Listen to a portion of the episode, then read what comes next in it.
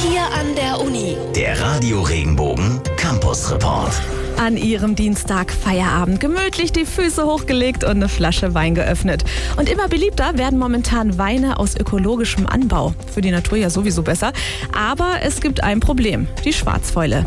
Eine Rebenkrankheit, die sich in Deutschland rasend schnell ausbreitet. Wenn die nicht gestoppt werden kann, droht dem Biowein in Deutschland bald das aus. Radio Regenbogen Campus Reporter Stefan Fuchs. Das Problem beim ökologischen Weinbau ist momentan, dass die Schwarzfäule zunehmend sich ausbreitet. Die kommt also vor allem aus der Gegend von der Mosel seit ungefähr zehn Jahren immer stärker auf.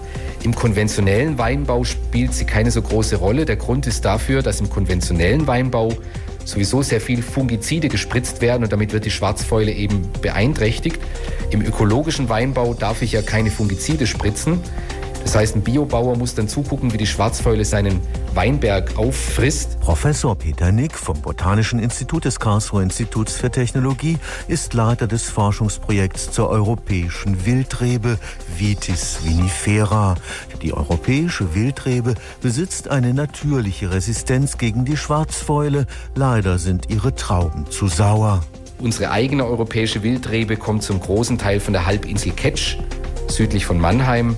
Da gibt es also einen Altrheinarm, der eine Halbinsel abgliedert und auf dieser Halbinsel leben die in einem Naturschutzgebiet lebt die letzte große Population der europäischen Wildrebe. Im Karlsruher Botanischen Garten gibt es inzwischen eine umfangreiche Sammlung europäischer Wildreben. Ein genetischer Schatz, denn durch moderne Kreuzungstechniken versuchen die Karlsruher Forscher, Reben mit Schwarzfäulenresistenz und zugleich gutem Geschmack herauszufinden. Man kann also gucken, welche Gene in welcher Ausführung sind im Vater und welche in der Mutter vorhanden und kann dann natürlich sehr schnell sagen, der ist interessant, der ist interessant und kann dann in wenigen Jahren zu Kreuzungsprodukten kommen, wo dann die gewünschte Eigenschaft, nämlich die Resistenz in dem Fall gegen die Schwarzfäule, verbunden ist mit ordentlichem Geschmack. Professor Nick hofft, dass die ideale Rebe gezüchtet werden kann, bevor der Öko-Weinbau in der Region am Ende ist. Stefan Fuchs, Karlsruher Institut für Technologie.